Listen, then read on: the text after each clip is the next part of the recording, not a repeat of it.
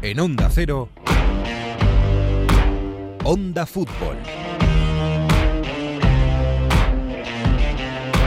Hola, muy buenas tardes. El fútbol está parado y sin embargo no para nunca, y menos en los despachos. Pero el fútbol ahora en verano pisa un poquito el freno. Y hay pocos momentos durante el año en el que podamos relajarnos y mirar atrás y pensar en lo que hemos vivido y degustarlo tranquilamente. Hoy es un día de esos. Hoy llega Onda Fútbol para hacer balance de una sesión 2022-2023 en el fútbol europeo que ha sido apasionante. Bienvenidos, bienvenidas a un día de recuerdos en Onda Fútbol. En Onda Cero,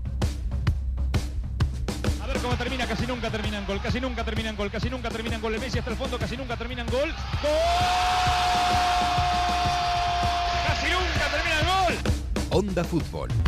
Fútbol internacional con Miguel Venegas. Palla di rigore, si gira Cassano, Balotelli, rete! Rete! David Villa darting through the middle. He's got it between the two, and he's won the game for Spain.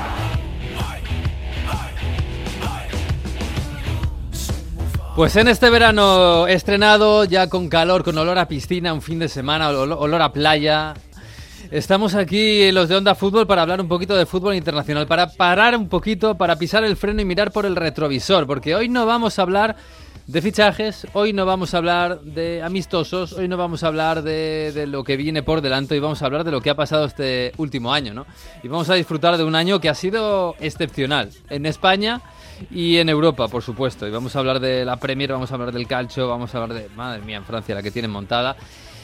Y vamos a hablar de todo esto. Hola Jesús López, Inglaterra, ¿qué tal? Muy buenas. ¿Qué tal? ¿Cómo estáis? ¿Qué tal por ahí? Bien, ¿no? El, el verano llega a todos lados. En Inglaterra este Hombre, verano ha empezado... Eh, menos. Sí, bueno. Menos llega, pero también. sí, ¿no? ¿Hay, hay planes por ahí por, por Londres bonitos. Hombre, en verano siempre hay planes. Eso sí, yo siempre digo que si quieres eh, venir a Londres es mejor en primavera. Para Sí. mí verano ya, ya has llegado tarde, pero bueno, hay gente que no puede hacer otra cosa. claro. Sí, también es verdad. Oye, pero también hay gente que busca el fresquito en verano y se va para allá y se va a la campiña inglesa a ver el Stonehenge, por ejemplo, o se va al norte, a Newcastle, a, a ver fútbol, porque en Newcastle no hay otra cosa. Sí, en o, fin. o- o Glastonbury. O... sí, sí. Bueno, en fin, que a ver, si hay que ilustrar un poquito lo que ha sido la temporada en Inglaterra, en la Premier League, hay que poner esto, ¿no? Today is gonna be the day that they're gonna throw it back to you. By now, you should have somehow realized what you gotta do. I don't believe that anybody feels the way I do about you now.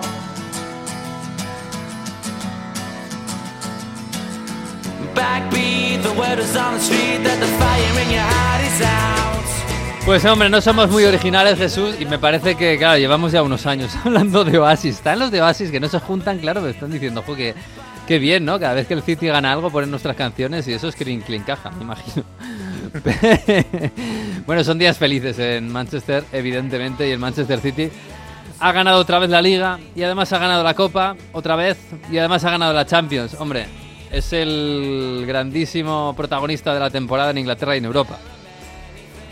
No, sin duda, ¿no? Eh, obviamente la historia de este año ha estado aquí en, en Manchester porque ha sido el año por fin en el que todas las piezas han, han acabado cayendo. El City había ganado eh, varias ligas, muchas, había ganado copas, había estado ahí en la Champions, pero el famoso triplete, Hmm. eh, que es algo que parece cada vez más una criatura mitológica en el fútbol, ha caído este año de nuevo en la zona azul de Manchester.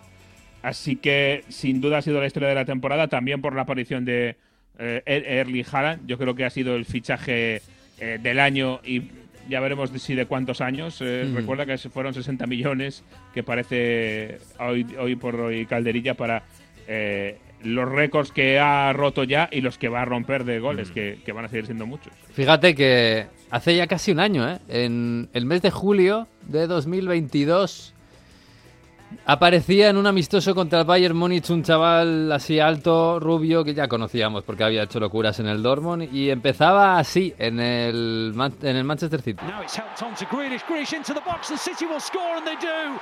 Slid in by yes, of course, Erling Haaland.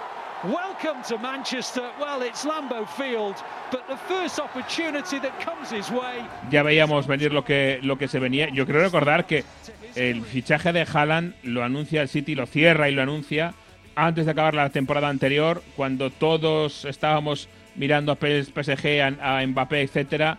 Eh, de repente se movieron ahí como ninjas eh, en la sombra y cuando todo el mundo estaba ocupado en otra cosa, especialmente el Madrid estaba ocupado con otra cosa, Sí, con otra se aseguraron el fichaje de Haaland. Sí, sí, sí. Eh, y, y fíjate que el, primer, el día, el primer día que entraba al campo, un amistoso, ¿eh? Contra el Bayern, entraba y lo primero que hacía era el primer toque era un gol. Pero es verdad que es verdad que luego debutó en la Community y la perdió. Y los primeros días se decía, jo, este Haaland que no, aquí en el City igual no encaja, que un delantero así igual, igual, igual no es, ¿no? Un buen fichaje. Visionario. Sí, no, buen, buen fichaje ha sido, es verdad, y esta es la, la reflexión que hay que hacer. Y al principio de temporada se notaba mucho más. Es un jugador que no encaja en el, en el tipo de juego que estaba haciendo el City, o no encajaba Hmm. eh, en ese momento, y se veía que el City era peor, era peor con balón que antes. Eh, tenía eh, menos fluidez. Claro, eh, lo de siempre, lo que siempre decimos. Hmm. Tienes un poquito menos de fluidez con el balón, pero tienes treinta y pico goles. Obviamente la balanza cae del lado de Haaland de forma indiscutible. Pero sí es verdad que al principio hubo preocupación de decir, bueno, a ver si este no es el tipo de delantero que realmente necesitaba el City. Poco a poco se han ido adaptando. Yo creo que ha ido adaptando el City a Haaland y Haaland al City Mm. eh, en esta primera temporada. Yo espero que poco a poco eh, el delantero noruego vaya cogiendo otras dotes y que el City vaya ganando un poquito más en la fluidez que tenía antes de él, pero obviamente eh, lo de los goles es tremendo. Y yo creo que también eh, el efecto pánico en las defensas Sí. también es importante, porque sí, sí, vale, eh, no, no ha marcado a Haaland hoy, pero hemos tenido los- a los dos centrales locos con Haaland durante todo el partido y resulta que estaba Grilis, estaba llegando Gundogan, estaba Bernardo Silva y claro, eh, al final ya no solo lo que hace Haaland, sino lo que divide la atención. Al final, hasta el año pasado, muchas veces defender al City era defender a jugadores todos del mismo corte y, ahora ya tienes una complicación añadida muy grande. Sí, evidentemente. Y fíjate eh, que los últimos partidos no marcó, incluida las semis de Champions y la final de Champions. Los primeros no marcó, incluida la Community Shell, que la perdieron. Y al final, fíjate, 52 goles en 53 partidos. Es que es, que, es, que es claro, no, no se le puede poner un pero. estás hablando, sí, no, pero ahora ya no hace las jugadas del Dortmund, pero ahora el City juega un poco diferente, pero... 52 goles en 53 partidos, olvídate de todo lo demás.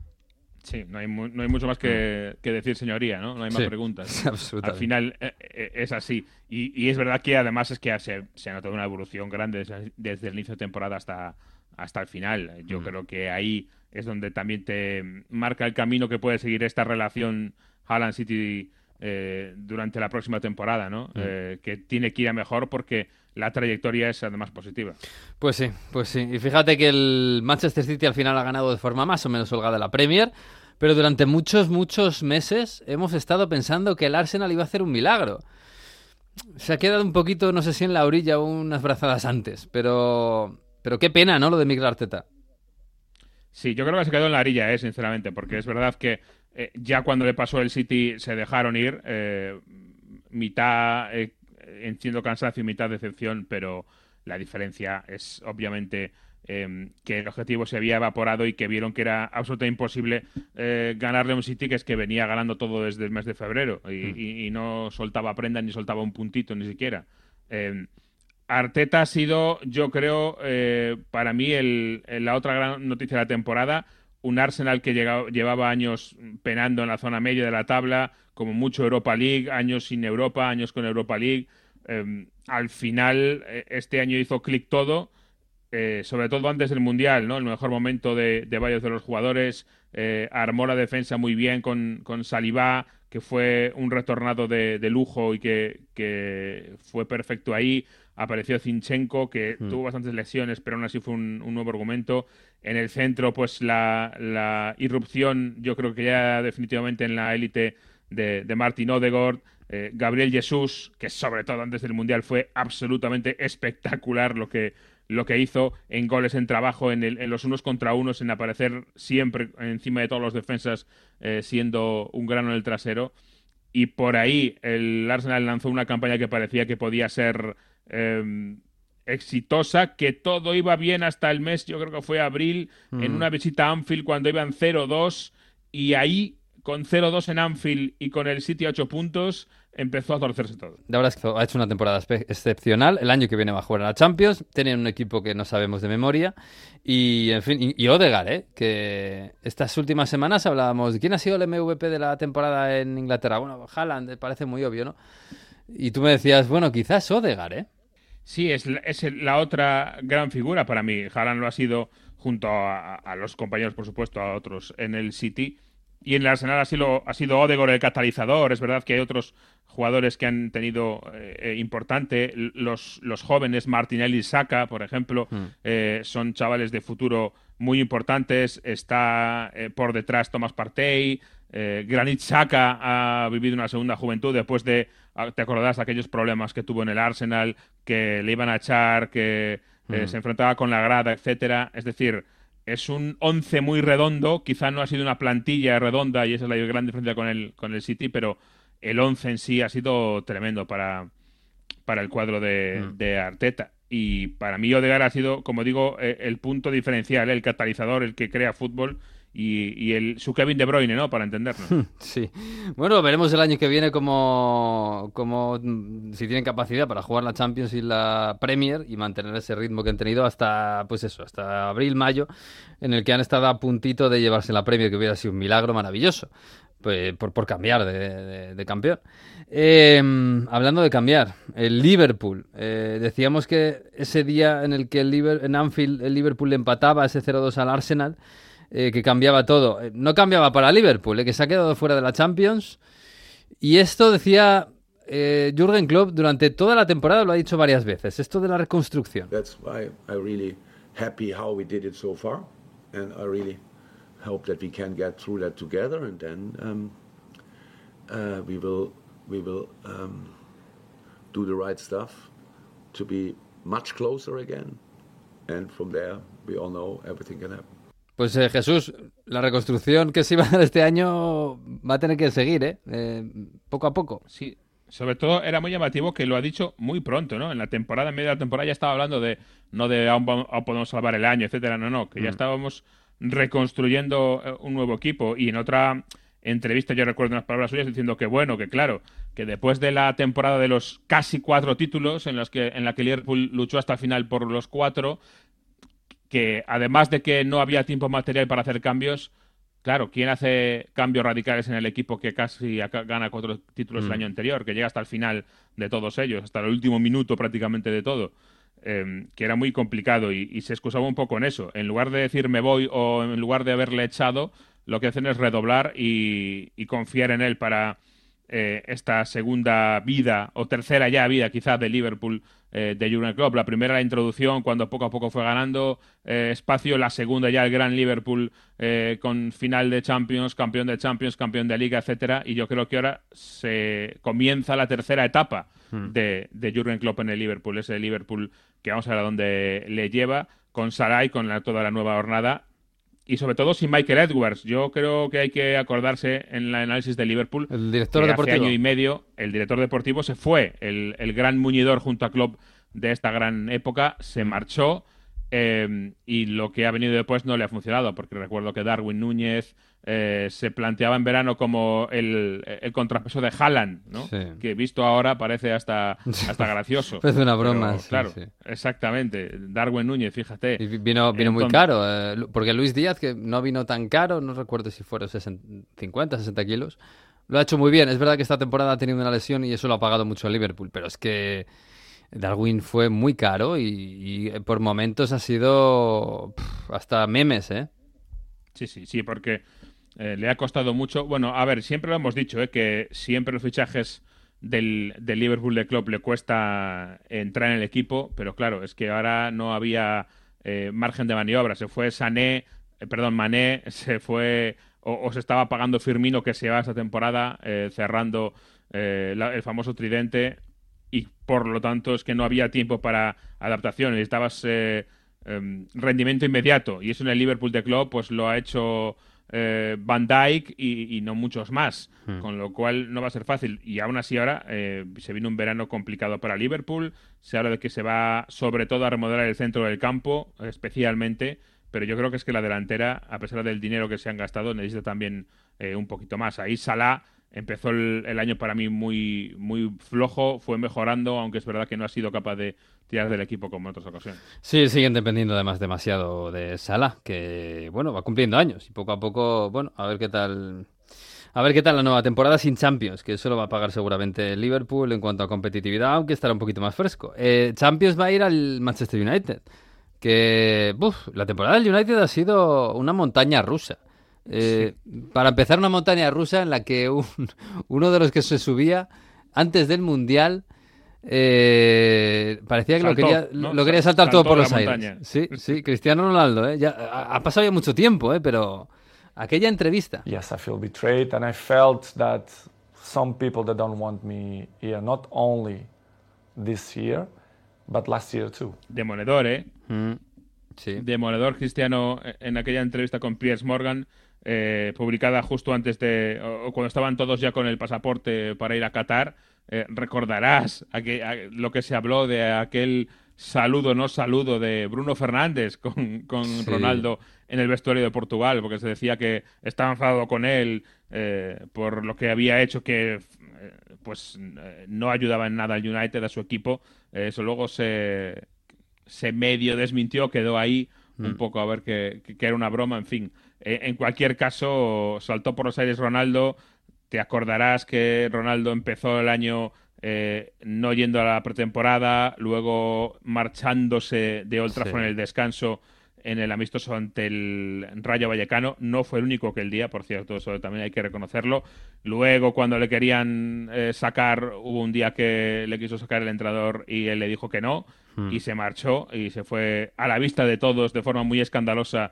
Se marchó con el partido en marcha, todavía no había acabado por el túnel de vestuarios. Hizo, hizo- Jesús hizo una campaña de verano, Cristiano Ronaldo, para salir del United a un equipo Champions, a un equipo Champions, Sí. ese era el objetivo.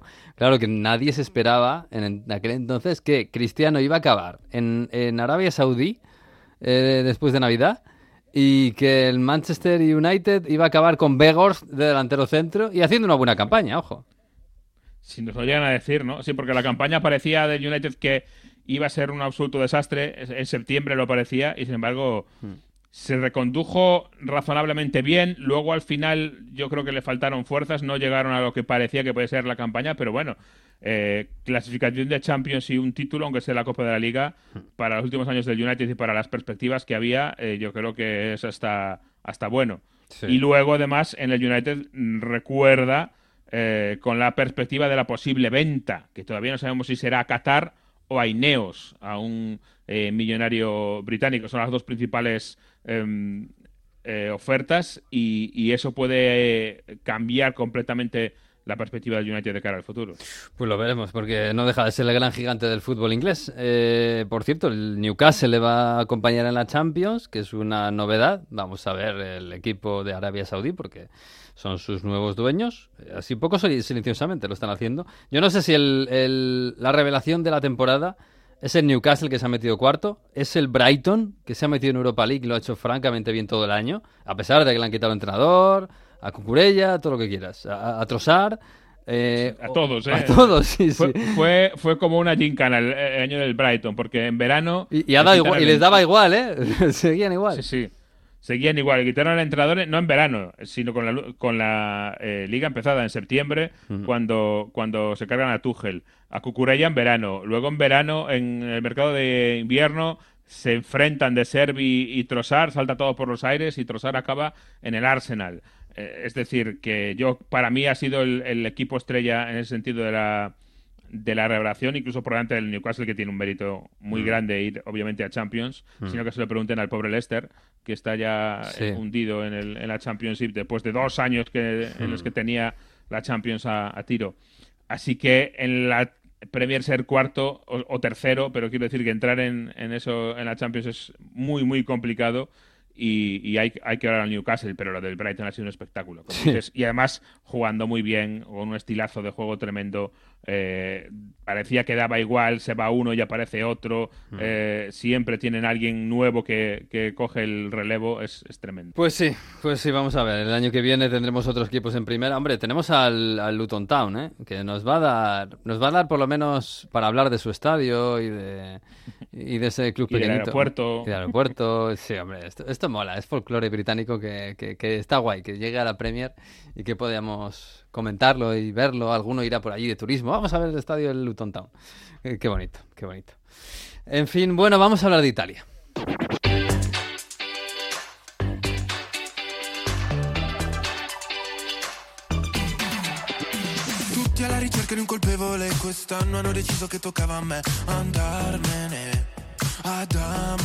A mí me ha dicho Mario Gago que esta es la canción del verano en Italia. No lo sé, a ver, a ver.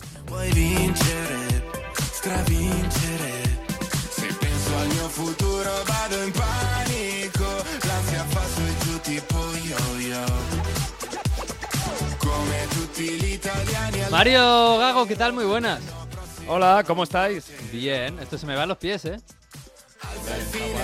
Sabes que Fede hace canciones muy del verano y, y encima se junta con Analisa y con Artículo 31 sale este temazo que se llama Disco Paradise.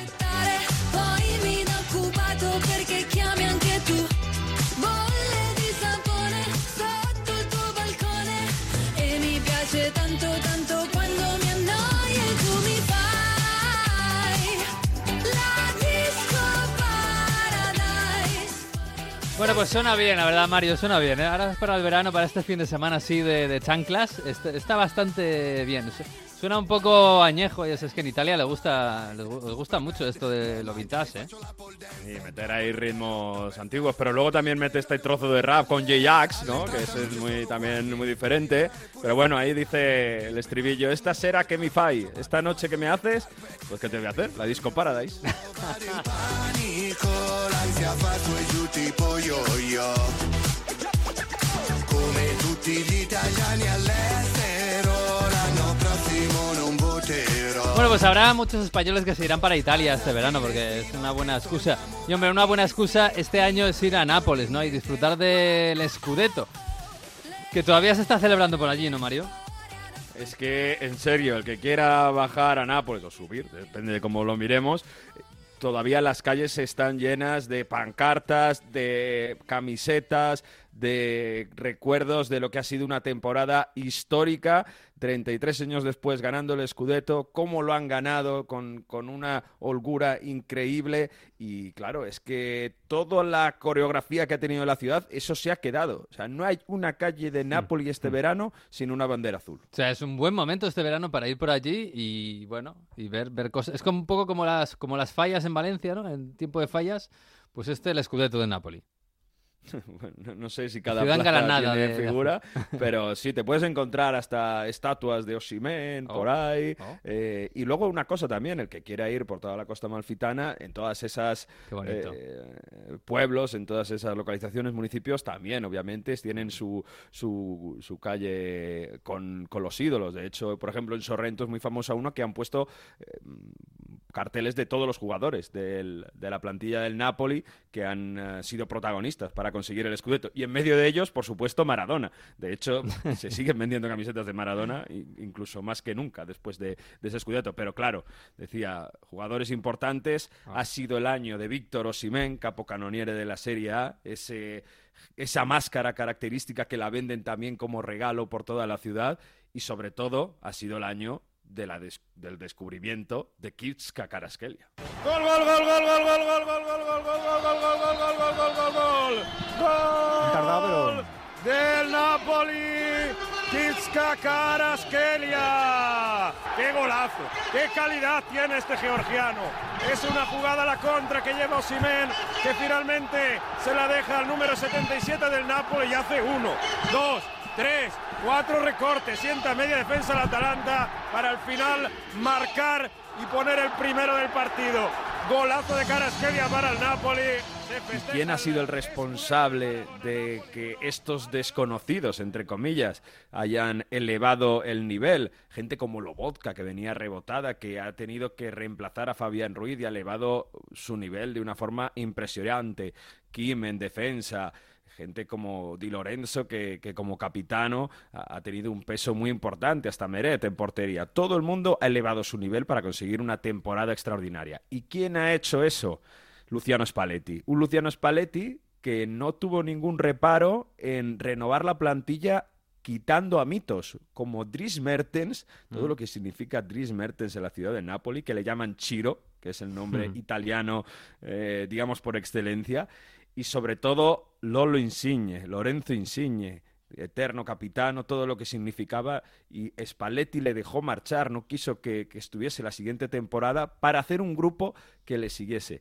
Un grupo que está plagado de, de hombres con mucha mentalidad. Y es que, como dice Spalletti, uomini forti, destini forti. Uomini forti, destini forti.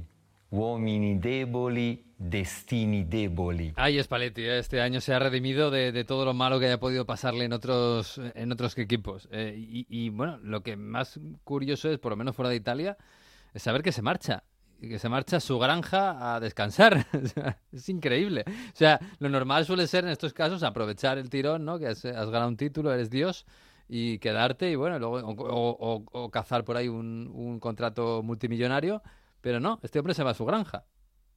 Uno de los últimos audios que escuchábamos en Onda Fútbol era esta temporada era Spalletti diciendo yo es que ya he dado todo. Si es que cuando decía a los muchachos que íbamos a lograr una fiesta increíble era porque eh, todavía no era consciente de la fiesta que se ha montado.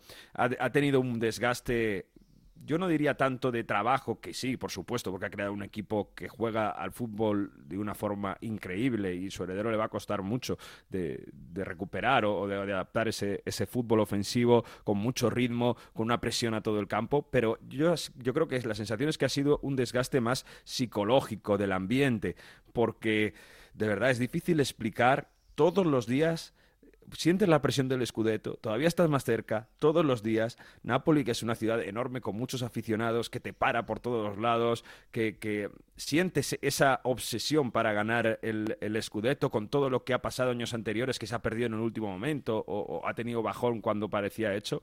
Eso ha sido el desgaste que ha hecho que Spalletti diga, mira, yo ya mejor que esto no lo puedo hacer, me voy a mi granja en la Toscana con mis patos, con mis eh, botas de, de barro y me voy a trabajar, porque es que si te parece, vamos a recordar lo que ha sido el ambiente. Esto fue en un partido, todavía no se ganó el escudo matemáticamente, pero el Maradona con banderas, con, con petardos, con fuegos artificiales, desde fuera del estadio, y nos la contaba nuestra compañera Sabrina Uccello, que nos acompañó un día en la fiesta del Napoli. Todo el mundo está de pie, obviamente, porque, mira, no sé si escuchan, pero ahora es difícil esperar estos 15-20 minutos para por fin poderse eh, así poner locos junto al equipo que en cuanto marcaron gol fueron de una bajo la barra. Pues sí, el ambiente espectacular y ha sido, yo creo que es la fiesta más grande de la historia, eh, o, o más larga de la historia del calcio italiano, por lo menos de, la- de las que yo recuerdo, la del Napoli campeón de Italia, porque ya se sabía que iba a ser campeón desde marzo y van a estar celebrando, pues a lo mejor hasta el marzo que viene, vamos a ver. Pero sí, da gusto eh, ver que estas cosas pasan en el fútbol. 32 años después el Napoli es campeón de Italia y lo celebra como lo merece, sí señor. Em, el Inter, seguramente la mejor plantilla de Italia, lo decíamos, no sé si ha sido una gran temporada del Inter o una muy mala temporada del Inter, pero el Inter ha ganado cosas. Mira, Lautaro. Gol, gol, gol, gol, gol del Inter. Lautaro Martínez. Nueve minutos ha tardado el Inter en darle la vuelta a la final de Copa Italia. Tras el gol de Nico González, remonta a los Nerazzurri. Doblete de Lautaro Martínez de la final de Copa Italia. 39 de partido. Este es el gol que hace al Inter campeón de Copa, eh, lo único que se ha llevado este año de los títulos grandes. Yo no sé cuál es la, la nota que se le puede poner al Inter en esta temporada tan loca, Mario. Ha sido la- el gran debate que eh, ha, tenido todos los medios de comunicación deportivos italianos en el final, después de caer en esa final de Champions de una forma muy digna contra el Manchester City. Pero ha sido una temporada en la que tenía muchos mimbres para luchar por, ah, por el Scudetto, por la Serie A contra el Napoli. Es verdad que el Napoli había bajado un ritmo de puntos increíble, ¿no? Pero aún así el Inter se ha dejado llevar por muchos, por muchos meses, sobre todo quizá después de ganar la Supercopa ahí en el mes de enero, 3-0 al Milan, y ese mes después eh, acumuló muchísimas derrotas, muchos, dejaron muchos puntos en campos fuera de casa. De hecho, eh, ha sido el equipo, el Inter, que más partidos ha perdido en una liga desde casi de Fran de Boer, cuando estuvo aquel experimento en el, en el banquillo del Inter, ¿no? Entonces se han dejado llevar mucho con una plantilla de un nivel altísimo, donde ha habido gente que ha crecido mucho, como Nicolò Varela, ha tenido una temporada espectacular, probablemente en Europa ha sido donde, donde más ha rendido, donde se le ha visto más, y, y, Lu- y Lukaku, que ha tenido una temporada donde no ha estado, solo ha estado al final, pero sobre todo la temporada de Lautaro, anotando bastantes goles, 28 goles, siendo protagonista eh, en, en partidos importantes, también en Champions League, la, la explosión de Di Marco, cómo Inzaghi ha sabido reordenar la defensa, empezando con Skriniar y Debray, uno ya firmando con el París lesionado, y ha metido a Darmian y, prácticamente a Cervi, que nadie creía que físicamente pudiese aguantar, ha sido un pilar. Al final ha tenido que hacer unos encajes Simón Inzaghi, pero si vas hombre por hombre eh, y, reparto por reparto, este Inter es seguramente la mejor plantilla de Italia y podría haber hecho algo más en la Serie A. Por el resto, Hmm. bueno, campeón de Copa Italia, Supercopa y finalista de Champions. Yo creo que al final le ha salvado el, el final, ¿eh? que han acabado muy bien. Acabado- ya, ya no solo por la final de Champions, que incluso deja cierto buen sabor de boca, eh, así en frío por lo menos, aunque hayan perdido la final contra el City. Han ganado la Copa Italia y han acabado la liga mejor de lo que se esperaba, porque claro, esto- esto- hubo un momento que estaba fuera de Champions y al final han acabado un poquito mejor. Pero bueno, vamos a ver cuál es el futuro del, del Inter, porque también Con hay... un Simón Inzaghi, Miguel, Mm. que decía antes, criticadísimo, y él siempre, ha- durante toda la temporada, a pesar cuando estaba peor, él ha dicho, bueno, chicos, que es que el Inter en los últimos años Mm. es que es- no había pasado las fases finales. Con Antonio Conte no se pasó a las fases finales. Fase de grupos en Champions cayó. Y luego se fue a la Europa League y perdió la final de Europa League contra el Sevilla. Pero la fase de grupos de Champions, ahí siempre caía el, el Inter de Antonio Conte. Y conmigo se ha pasado los dos años. Mira cómo sacaba pecho ya Inzaghi cuando peor le iba. In 18 mesi ha vinto tre trofei, è andata una volta negli ottavi, una volta nei quarti, però è facile parlare di Simone Inzaghi probabilmente perché Bueno, pues Inzaghi le ha salvado un poquito el final de temporada y al final está loca. Bueno, también el Inter tiene que tener una loca temporada, también es lo suyo, ¿no? En el ADN. Al final ha acabado, yo creo, con cierto buen sabor de boca, con esa copa, con esa final de Champions, aunque lo han perdido. Em, eh, por cierto, la Champions también van a ir, la Lazio, que lo ha hecho muy bien, y el Milan. Eh, yo no sé si esta gente en el Milan, Mario, se esperaban que iba a ser otra vez como la temporada pasada, ganando el Scudetto, y se han quedado con muy mal sabor de boca, pero a mí me parece que el Milan está donde tiene que estar, por plantilla. Es cierto que hay futbolistas que no te hacen pensar que puede dominar en Italia. Probablemente, por, por, por cómo se ha dado el año pasado, que mejoraron de una forma bestial, un poco comparación lo que decíamos con el Napoli, ¿no? Hay futbolistas que tienen un año donde se lo creen, donde suben su nivel con, con, una comparación respecto al pasado que nadie se lo espera y que también sorprende a los propios rivales, ¿no? Por ejemplo, a Rafa Leao ya le conocen mucho más que el año pasado, ya Sí. no puede ser tan eh, diferencial y no puede tener ese, esa pequeña dosis de imprevisibilidad que hacía que, que el equipo pues encontrase acciones para desatascar la- la- las defensas rivales, que es precisamente donde el Milan ha tenido más déficit eh, este año, en abrir defensas y cuando ha tenido que ser protagonista contra equipos que se le han encerrado y ha tenido que llevar el peso del partido. Por poner un ejemplo, claro que ha vi- visto todo el mundo, la vuelta de semifinales de Champions, donde tienes que remontar un resultado muy adverso, como es eh, la, la derrota contra el Inter, ahí se vio que no había capacidad de- de mejorar, ¿no? de, de- de- llevar el peso del partido con ritmo, con abrir eh, el campo, y eso que Brahim Díaz ha tenido unas, eh, unos duelos, algunos eh, tramos de temporada en los que sí creía ese, ese cambio de ritmo, improvisaba alguna acción y, y así fueron capaces de ganar al Napoli en cuartos de final e incluso también en el campeonato. Ha sido una temporada del Milan que ha tenido contra, también contra los pequeños. También muchos bajones, mucho que el equipo se deja llevar y que no ha sabido jugar al fútbol. Y luego, eh, sí. por, por el contrario, golazos como este de, de Benacer al, al, al Napoli en Champions. Gol del Milan. Gol, gol, gol, gol, gol, gol, gol, gol de Ismail Benacer. En una contra los rossoneri se muestran. Se la lleva Trompicones el 4 del Milan. Y al final un zurdazo para superar a Meret. Marca el Milan. Milan 1. Pues sí, es verdad, ¿eh? el Napoli es verdad que en Champions lo ha hecho bien, le ha ganado al, Napo- el Napoli. El Milan lo ha hecho bien, le ganó al Napoli y le ganó al Tottenham, recuerdo, también jugando muy bien. O jugando muy bien, bueno, jugando, jugando muy serio. Pero bueno, sí, ha acabado igual la temporada con un poco más sabor de boca, viendo a los vecinos jugar la final de Champions. Bueno, se ha metido en Champions para la temporada que viene y ahí les veremos otra vez a Napoli, a Inter, a Lazio y a Milan. Y no la Juve, Mario, que yo creo que ha sido, si, esta temporada ha sido una montaña rusa en, Italia, absolutamente, lo de la Juve es para nota. Eh, yo no sé cuál va a ser el futuro de la Juve, pero el pasado, esta temporada, la Juve ha sido una cosa que yo, yo no sé si va para, para esquizofrenia pura, porque Allegri ha tenido que lidiar con un equipo al que le quitaban 15 puntos, luego le- se los devolvían y luego se los volvían a quitar. Pero más allá de esa sanción, que aún así hubiese hecho que la Juve eh, hubiese jugado Champions League la próxima temporada. Habría quedado queda- segundo posiblemente, ¿no?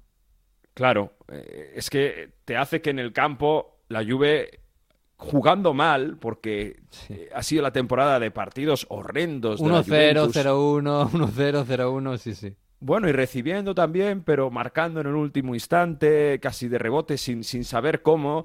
El, partido contra el Sevilla de ida de semifinales de Europa League es el reflejo de la temporada de la Juventus. De no hacer absolutamente nada, dejar el dominio de la pelota y en acciones, balón parado, en una contra, en, en alguna acción del juego, aprovechar, y eso es alegrismo puro, ¿no? Saber aprovechar las ocasiones en las que te puedes poner por delante. Pero el inicio de temporada fue horrible de la Juventus. Estuvo Allegri a un paso de ser destituido antes del Mundial. ¿Os acordáis de el Monza Juve? del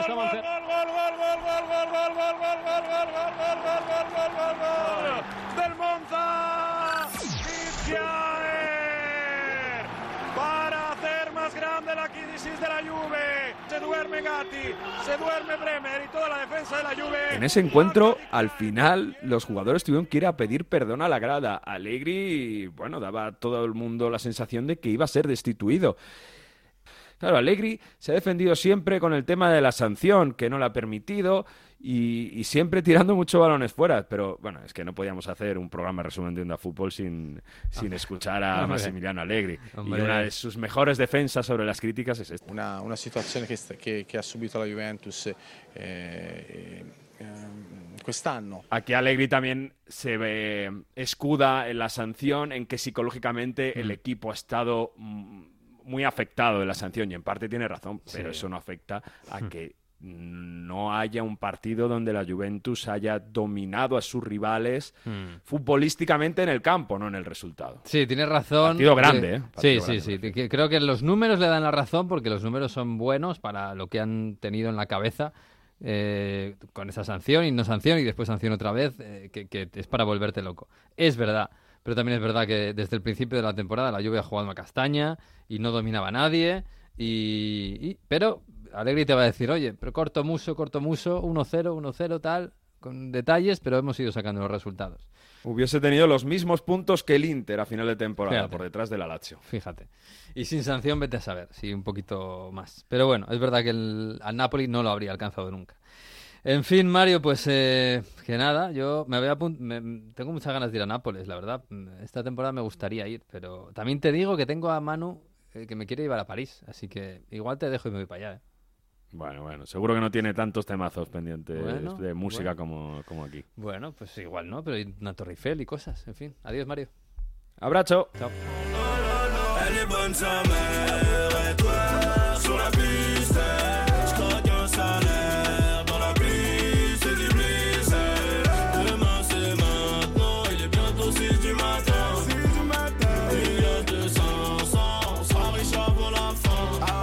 Pues sí, porque han pasado cosas también en la Liga Francesa. Hola, Manu Terradillos, ¿qué tal, Francia? Muy buenas.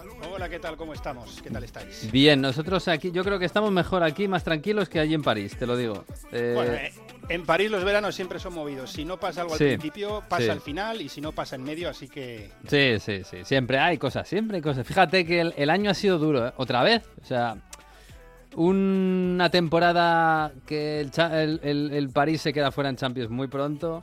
Que Messi hace un gran mundial, pero es criticado por su afición. Y que Mbappé, pues estamos otra vez, que si Mbappé se quiere ir, que si no se quiere ir. O sea, lo mismo que el año, el año pasado, ¿no? Bueno, pues sí, una, una temporada en la que se esperaba mucho más del PSG en, el césped y mucho menos fuera de él, ¿no? Porque, porque a nivel deportivo, pues te digo, se esperaba más después de un primer año de transición con la llegada de Messi, después de un año de transición para Messi, por así decirlo, después de haber mantenido a Mbappé, pues la temporada ha sido muy mala, ¿no? Y lo importante, que es la Champions, pues el equipo se fue, se fue fuera en octavos, segundo año consecutivo, doble derrota además contra el Bayern y sin, sin, ningún- sin ninguna opción, ¿eh? Derrota en los dos partidos. ¿Fue, fue la, la eliminación más, más dura, más triste que de todo este periplo de los últimos años del París en Champions? Yo creo que la más sombría, a lo mejor más dura fue la del Real Madrid, porque ahí sí se vieron clasificados y de repente se cayó el equipo en, en 15 minutos. Pero sí la más sombría, la, la más desmotivante tal vez, porque ni siquiera lo rozaron y, y ya te digo, dos derrotas sin crear peligro, sin marcar goles. eh, y era una vez vuelta otra vez a vivir lo que ya había pasado contra el Real Madrid en octavos y volver a caer tan pronto, pues eh, fue, fue un, un golpe duro en ese sentido, ¿no? De que ya, ya tenías algo ahí, ¿no? Que te en la cabeza por lo que había pasado y de repente, boom, otra vez lo mismo. Pero este año un poco triste, eh, en general, ¿no? Es verdad que el- con el Mundial por medio ha sido todo un poco más, un poco raro. Empezó la temporada mejor, pero bueno, un poco, es que como siempre, es que empieza la temporada muy bien para el París y luego va la cosa cayendo, llega el invierno y es duro y es duro. En fin, y, y me parece que ha dejado un pozo sombrío esta temporada en el Paris Saint Germain, donde, claro, tiene que cambiar cosas. Em, Sí. Muchas. Eh, Sí, es que, a ver, ya decíamos que se ha quedado fuera de la, de la Champions. La Liga la ha ganado, pero es un mínimo exigible para, para, el, para el PSG, ¿no? No es como Mm. ganar la Premier, ¿no? Que, que te da más aire. Eh, y además es que la ganó en la jornada 36, eh, ha terminado, terminó un punto por delante del Lens únicamente, en Copa cayó en octavos contra el gran rival, contra el, el, el Olympique de Marsella. Bueno, una temporada sí que no, no deja ningún, no dejó ningún, eh, ningún punto positivo, ¿no? Prácticamente sobre el, sobre el que construir de cara a la temporada que viene. Y lo de Mbappé, porque claro, el año pasado estábamos diciendo "Ay, que, que el París está celebrando la renovación de Mbappé, todo alrededor de Mbappé, y claro, al final la- la conclusión de, esta temporada es que otra vez hemos estado viviendo, o allí en París habéis estado viviendo, una y otra vez, eh, cada vez, cada cosa que se decía Mbappé, cada cosa que pasaba alrededor de Mbappé, era ¿qué pasa con Mbappé? ¿Se quiere ir Mbappé? ¿Va a cumplir el contrato Mbappé? Es que además, desde muy al principio de la temporada, ¿eh? hemos visto cómo estalló todo a mediados de, de junio con esa famosa carta al PSG y todo lo que ha pasado después, pero es que hablamos del principio de la temporada, que ya la gente no se acuerda porque pasan tantas cosas en, en- en París. Eh, ¿Recuerdas esa información que salió? Era en octubre, que se decía que se quería ir ya en, en enero. Surgía esa información cuando iban a jugar contra el Benfica en Liga de Campeones y se ponía sobre la mesa el hecho de que se iba a ir ya en enero porque después de esa famosa renovación y celebración, pues se sentía engañado, no, no le habían construido el equipo que quería y después de esa información tenía que salir, salió de hecho Mbappé poco después en una zona mixta a desmentirlo y a decir que no, porque claro, era muy difícil. Si hubiese sido el caso de que se quería ir, hubiese sido imposible irse tan pronto en enero, así que tuvo que salir a, a desmentir los rumores. Estoy muy contento, nunca he pedido irme en enero. La información que salió el día del partido no la he entendido. No tengo ninguna relación ni de cerca ni de lejos con esta información. Esto en octubre. Es que, es que acababa de renovar, acababa de empezar la temporada. Claro, así ha sido la temporada del, del Paris Saint Germain. Todo el rato en, en- en, bueno, en los rumores, en, en- las conversaciones fuera del terreno de juego. Eh, y bueno, y el entrenador, el banquillo, que es que también han pasado cosas ahí. O sea, más allá de que Gaultier no ha dado la talla, eh, aparentemente no ha sido una buena temporada desde el banquillo, es que también la presión ha estado constantemente sobre él.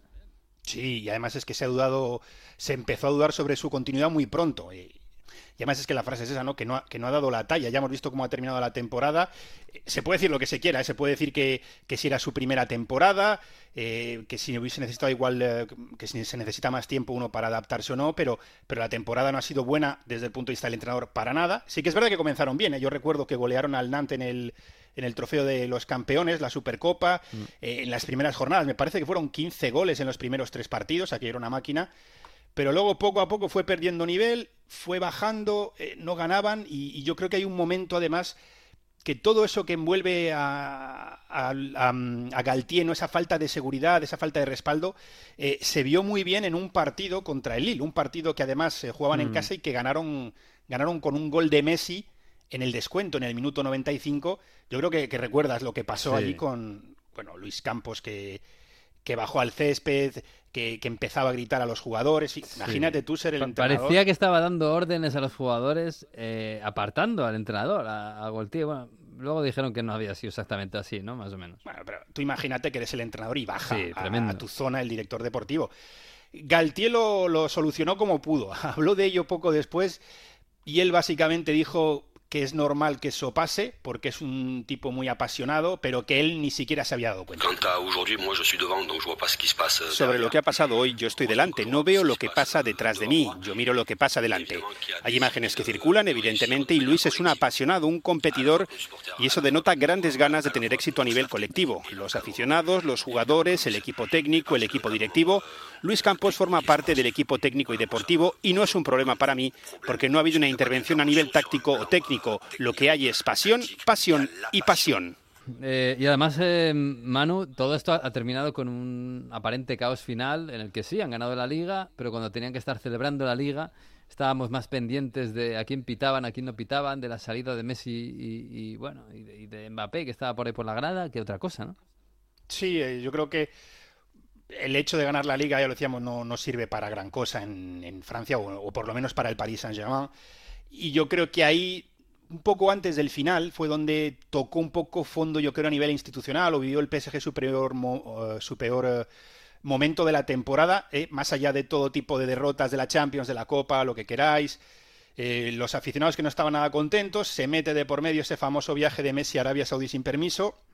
Los ultras que ya habían organizado una protesta eh, estallan, esa protesta ya estaba organizada, no solo contra Messi, hay que decirlo, era una protesta contra la directiva, Mm. y no solo por la mala marcha, sino había mil cosas ahí de la gestión del equipo, los precios de las entradas.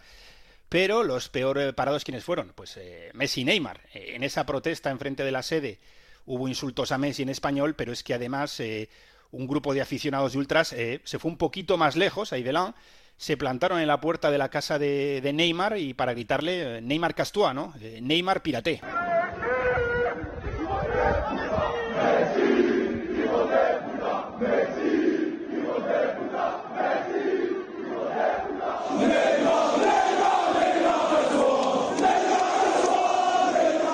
Pues sí, las imágenes fueron, fueron muy alarmantes, ¿eh? Muchos ultras ahí en la, en la, en la puerta de la casa de Neymar y, diciéndole, bueno, insultando a sus propios jugadores, en este caso Messi y Neymar, unos meses antes todo era felicidad, ¿eh? Cuando Messi levantaba la Copa del Mundo en Qatar y Neymar pues era el líder de la selección de Brasil, que no había ganado, pero estaba por allí y todo era felicidad, pero... Ha sido una temporada dura en el Paris Saint Germain, otra, la segunda consecutiva, y ha sido desde luego el fin de un ciclo, de, desde que ficharon a Messi hace dos años y parecía que iban a comerse el mundo. En fin, eh, Manu, del resto, porque no solo del París vive Francia, eh, hay que quitarse el sombrero con el Lens, por supuesto. Sí, yo creo que sin lugar a dudas el equipo revelación, no sé si decir casi el mejor equipo de la temporada teniendo en cuenta sus medios, ¿no? Ha terminado segundo en liga. ¿no? El año que viene Champions lo van a desmantelar, o bueno, ya quedarán más o menos eh, el, el grueso del equipo. Sí, la idea es intentar mantenerlo. El problema es que tienen jugadores que son muy, muy apetitosos para la Premier, Mm. que el nivel de sueldos que puede permitirse el Lance no tiene nada que ver. Y, y luego pues hay jugadores que también pueden interesar a, a otros equipos como el PSG o, o incluso Marsella, ¿no? Que, que aunque haya quedado por detrás, eh, pues tiene un poquito más de músculo económico, ¿no? Es que estamos hablando de un equipo que en 2020 estaba en, en segunda división y que ha hecho una temporada espectacular, que ha perdido cuatro partidos, que ha perdido solo un partido en casa, en el Bollard del Elise, es el equipo menos goleado, y hablabas tú de jugadores, ¿no? Que, que pueden ser, eh, que se desmantela o no, es que a- a- hay muchos jugadores que han hecho temporadones. Brice Samba, el portero, ha sido el premio Zamora de aquí. Eh, Sefo Fofana en el centro del campo. Eh, eh, Luis Openda, ese, ese belga que era el suplente del suplente en la Copa del Mundo prácticamente con Bélgica. Sí, que jugó un ratín, sí, sí. Sí, y que ha terminado con 21 goles en, en la serie, en la serie iba a decir, en la Liga, eh, que tiene solo 23 años. Van a la Champions, van además como segundos, es decir, de, de clasificación directa, y yo creo que es un premio más que justo. Y yo y eso, equipo revelación sí, y casi me atrevería a decir que mejor equipo de la temporada por todo lo que han hecho. Pues sí, que van a dar color a la Champions, ¿eh? que es una zona del país eh, bueno, que, tiene una gran pasión por el fútbol, desde luego. Em, bueno, las decepciones son evidentes. Eh, el Lyon otra vez y el Marsella, que es verdad que ha peleado, pero bueno, se ha quedado incluso un escalón por debajo de lo que, de, de lo que no sé de lo que se le pediría, sino de lo que se exigiría. Sí, yo creo que más claro es el caso del Olympique de Lyon, que se han quedado fuera de Europa por enésima vez. Y tiene muy buen equipo, ¿eh? Igual no es muy conocido para el aficionado español, porque no es el Olympique de Lyon este de los siete títulos consecutivos, con Juninho, con Cario, pero bueno, ¿eh? la cassette, veterano, pero ha, ha estado peleando el, el premio de máximo goleador a Mbappé, Cherky, eh, que yo creo que es el jugador con más talento que tiene el... Talento espectacular. Sí, sí, uno de los mayores talentos que hay en, en Francia joven, aunque le falta todavía por apuntalar muchas cosas. Malo gusto, ese Mm. lateral derecho, es verdad que se lesionó al final de la temporada, pero también estaba en esa plantilla. Y luego tienen a un jugador que a mí me gusta, o han contado con un jugador que me gusta mucho, que es Luqueva, que es eh, un central muy joven que también apunta pues a, a futuro de la selección francesa.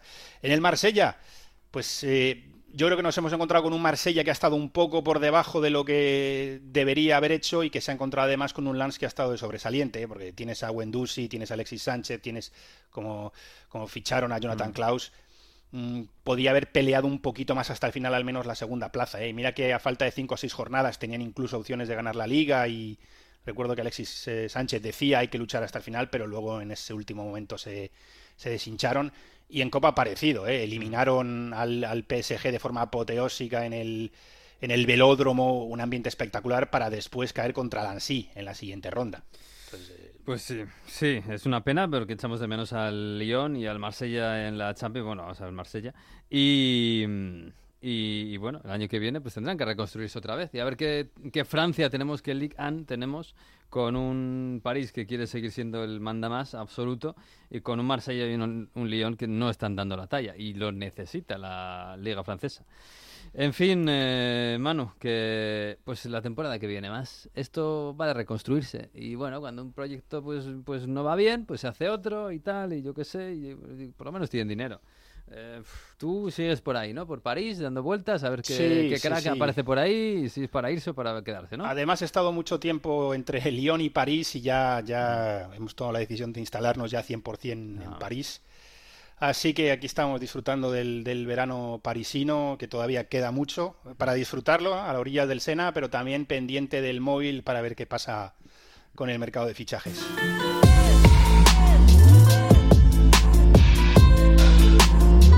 Ah, pues sí, la temporada que viene está a punto, a punto de empezar, pero bueno, mientras eh, recordamos lo que ha sido esta temporada, que ha sido emocionante, sí señor. Bueno, se quedan con la compañía de la radio, por supuesto. Habrá más deporte aquí en Onda Cero como todos los días y todas las noches con el Radio Estadio Noche. Disfruten de la semana, disfruten del fútbol y adiós.